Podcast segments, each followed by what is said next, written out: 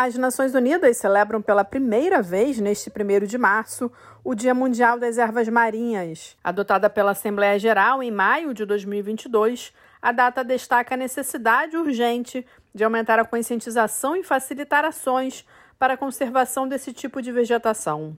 As ervas marinhas são plantas encontradas em águas rasas em muitas partes do mundo, desde os trópicos até o Círculo Ártico. Elas formam extensos prados subaquáticos altamente produtivos e biologicamente ricos. Cobrindo apenas 0,1% do fundo do oceano, esses prados fornecem alimentos e abrigo a milhares de espécies de peixes, cavalos marinhos, tartarugas, entre outros seres.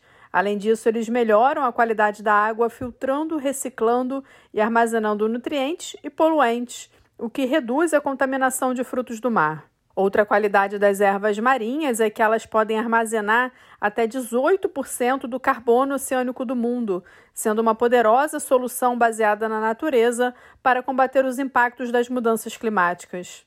Apesar de sua importante contribuição para o desenvolvimento sustentável e a mitigação das mudanças climáticas, esse tipo de vegetação está em perigo. Apenas cerca de 25% de todos os prados se enquadram nas áreas protegidas. As ervas marinhas estão diminuindo globalmente desde a década de 1930. De acordo com o censo mais recente, a cada ano, 7% desse habitat marinho é perdido em todo o mundo. Da ONU News em Nova York, Ana Paula Loureiro.